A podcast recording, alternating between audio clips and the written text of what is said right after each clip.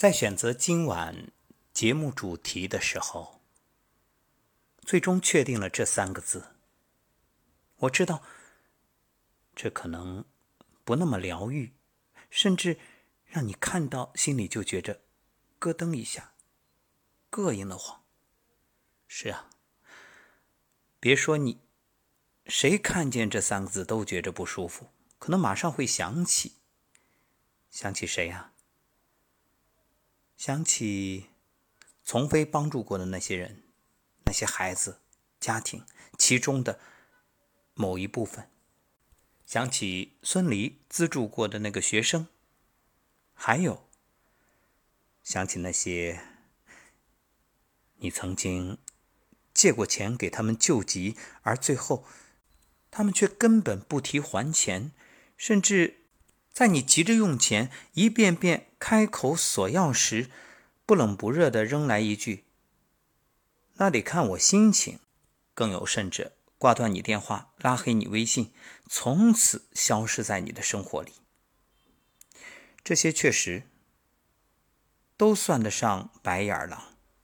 不过今天我想说的，不是这个人群，是什么？是孩子。是儿女。先讲个故事啊。八十一岁的张勋迎来了人生中最艰难的独立日，当然，这是美国的独立日。这一天，他要回中国北京。按说啊，回到自己的祖国家乡，那是一件开心的事儿。可他却着实开心不起来，因为。在中国北京，他几乎什么也没有了。他提前三天来到美国亚特兰大机场，苦等飞往北京的航班，饥寒交迫，不懂英语，身患糖尿病，还没有家人在旁边陪着。一时间啊，亚特兰大华人线上组织形成了寻找家人的热潮。实际上，这位跟随女儿、外孙女定居亚特兰大多年的丧偶退休教师。对于这场离家出走，蓄谋已久。张勋的故事被海内外舆论形容为一场遗弃悲剧，网络热议，老人一生的积蓄都交给了女儿和外孙女，自己被掏空。然而，当美国华人圈和中国网友都表示同情，并希望提供帮助的时候，他却以强者的姿态拒绝谈论细节。尤其是任何关于亲人身份的细节，这位自我包裹极严的老人，在公众面前始终只留下一个落寞、沉默却倔强的背影。我说的这个故事是真实的，发生在二零一六年十一月。虽然时隔多年，此时看来却仍然感慨万分，让人心情久久难以平静。那想想看，从二零一六到现在，又有多少老人经历了这样的痛苦呢？就是你辛辛苦苦把孩子拉扯大，费尽九牛二虎之力把他送到异国他乡，他在那里成家生子、定居，然后你前往照顾，最终却落得不被理解，甚至……被扫地出门，赶回你的国、你的家，而更重要的，这回来多没面子啊！在亲戚朋友面前，还得想尽一切办法遮遮掩掩，帮孩子打掩护，绝不能说孩子不孝顺，否则你会觉着更跌份儿。好，我们再说回张勋，这当然是化名。张勋认为啊，他和亚特兰大的亲人其实是属于和平分手。他不认为是被遗弃。这种信念，在后来接到外孙女打来的电话向他道歉之后尤其坚定。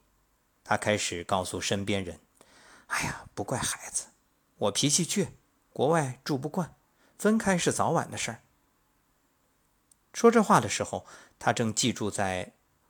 忘年交的亲家杨兰家的小单间儿，几经周折回了国，回到北京，总算可以尽情吃些白粥、水煮蛋之类的中国菜了。而收留他的杨澜介绍道：“外孙女打来的那通电话，让张勋开心万分。不过，他继续强力抵制外界对女儿、外孙女信息的任何询问。他说：‘亲手带大的孩子，不能因为一篇报道就坏了他们的名声。女儿和外孙女都是老人用毕生积蓄和心力攻入名校的。其实，这种保护……’”从张勋乘坐的飞机降落在北京首都国际机场那一刻就已经开始了。对此，社工王宏宇记忆犹新。那天晚上，在首都机场国际到达厅，他核对了航班信息，举起写有汉语拼音的接机牌。张勋由机场工作人员用轮椅推出来，见到陌生的社工，立即从轮椅上站起来，表示自己是健康的。王宏宇看到两个大行李箱，感觉这是有准备的出走。他说：“老人穿了厚实的棉服，戴着暖和的帽子，头发整齐，收拾得体。若不是听说了一气悲剧，王宏宇会觉着眼前就是一位普普通通的知识分子，腿脚没毛病，精神状态也还可以。”女儿不管您了。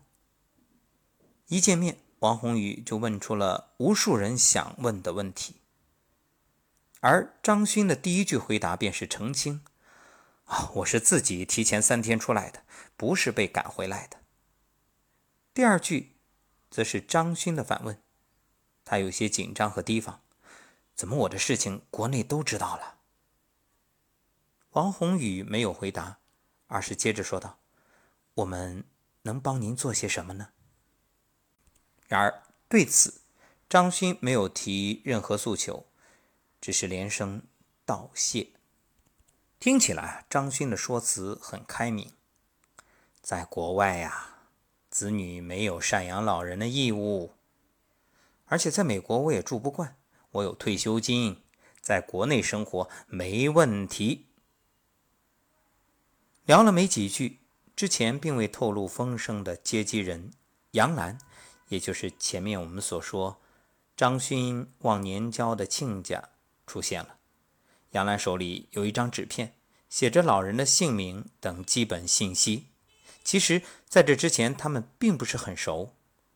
张勋介绍道：“这是忘年交的亲家。”在去杨澜家的路上，老人用杨澜的手机给王宏宇连打了两个电话，反复提醒：“这个事儿到此为止。”千万不要影响我的孩子在国外的生活。而亚特兰大机场工作人员张先生，在陪护张勋的几天里，听到张勋最多的控诉都是指向外国女婿的欺辱。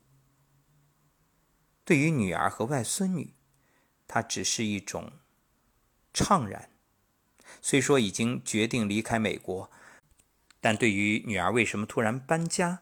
他却没有新家的地址和电话，为什么房间被搬空，连他最喜欢的小狗也没留下？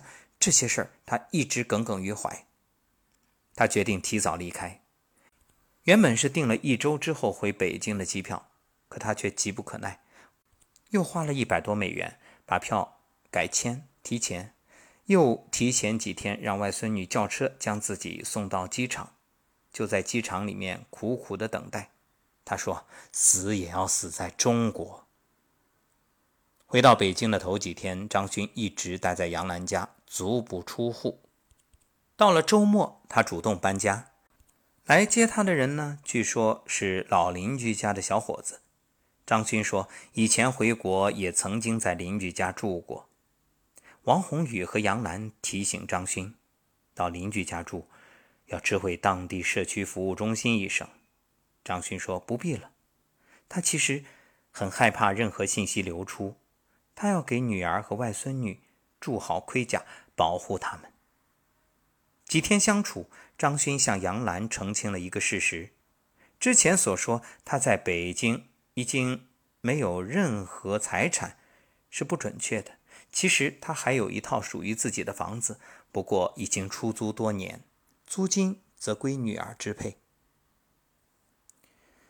王宏宇感叹张勋归国后的独立和此前报道中处处依赖他人判若两人。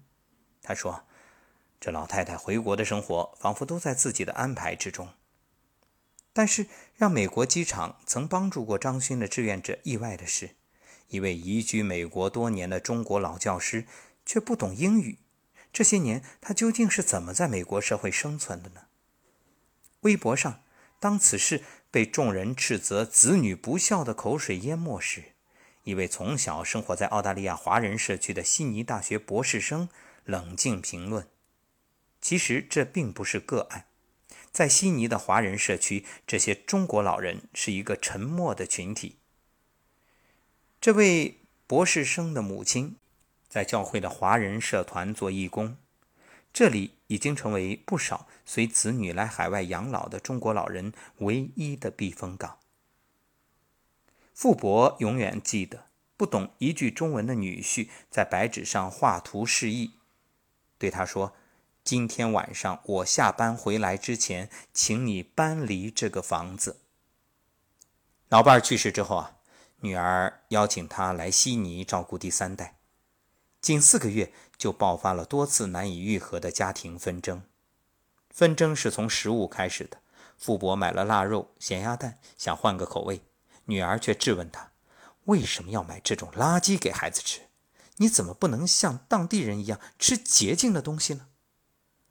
在这个家庭，许多从中国进口的食物仿佛都不合时宜。在傅伯的记忆里，那几个月唯一让全家都满意的事儿。是他把家门前的野苹果摘下来做成了苹果派。而遭到女婿威胁之后，他匆匆收拾行李，向华人社工求助。不会说英语的他，在华人的帮助下办完所有手续，迅速回国。归国之后，深居简出。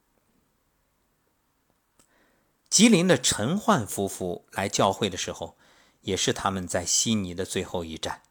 两年前，他们带着大半辈子的积蓄，欢天喜地投靠独生女儿。女儿是女强人，三十多岁嫁给悉尼人。婚后，女儿提出接父母来养老。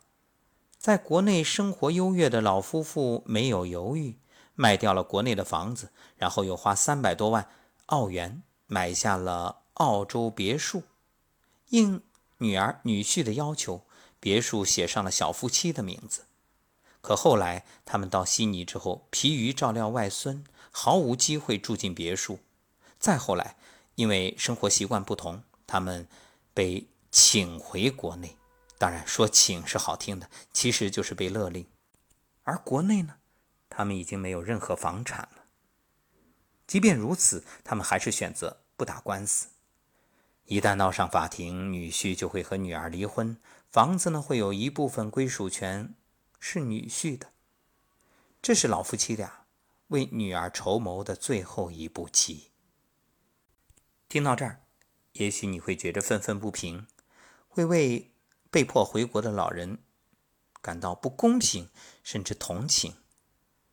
可是，事实却是，回国并非这些老人最不幸的归宿，真正受难的反倒是那些最终留下来的。每个周末去华人超市购物，都会有一些边购物边对父母骂骂咧咧的年轻华人。你什么品味啊？真是土气，土死了！你以为这是在国内啊？说这句话的是女儿，因为母亲选了一种不合适的菜。哎，你怎么买这种破东西啊？你懂不懂营养啊？这是选错奶粉的父亲遭到。儿女的斥责。顾潘晓今年七十多岁，他在悉尼将三名外孙儿全都抚养到了十八周岁。海外十八年，他一句英语也不会说，依然不能独立到医院去看病。不想再忍的时候，他也想索性回国算了。但因为没有中国国籍，医保没有着落，而且回国之后也怕老邻居说三道四。最终，他在国外忍着。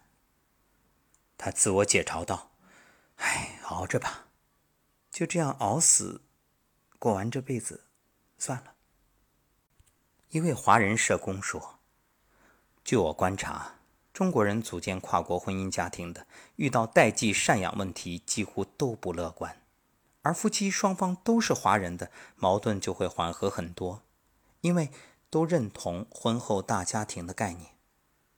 究其原因，这位社工觉着，主要矛盾是中西方文化观念的冲突。西方人在成年独立之后，就会与父母相对疏离，而配偶的父母更不会被当作家庭成员。还有一些华人女性在嫁给白人之后，有高攀的心态，夫妻间不对等，妻子往往会牺牲父母，迎合丈夫。老人们遇到家庭矛盾，因为语言不通、社交圈窄等问题，也常常处于劣势。他们只能依靠华人社区的华人医生、华人团体这些民间力量，寻求极为有限的帮助。而最让社工觉着心痛的是，中国老人在海外遇到危机时，一般都会选择沉默，保持所谓的家丑不可外扬的习惯，默默忍受。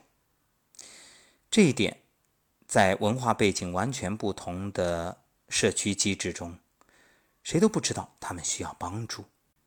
前面所说的张勋的故事，在美国华人圈疯传。一位与张勋女儿同校毕业的美籍华人，写下这样的言论：“嫁了养老公还养爸妈吗？如果我父母要求过来跟我常住，我估计会被逼疯的。这不是赡不赡养的问题，而是可见的鱼死网破。”说到这儿，内心很沉重。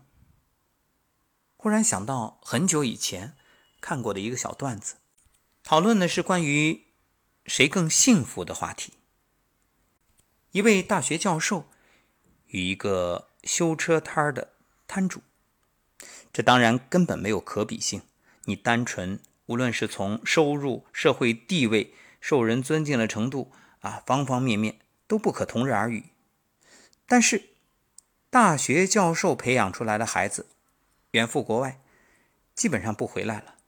而教授呢，失去老伴，没有再婚，每到过年过节的时候啊，孤独凄苦，穷穷竭力，形影相吊。反观修车摊的摊主，当然收入很微薄，孩子呢也没多大的出息，就是上完技校有了一份工作，但是这一家人其乐融融。天天在一起，偶尔呢，儿子还陪老爸喝两杯。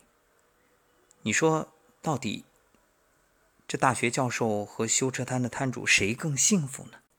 以我的年龄为例，父母老三届，什么上山下乡，包括包括之前的大跃进、自然灾害，反正啊，还有后来的下岗啊。这些都经历了，真的很苦很累。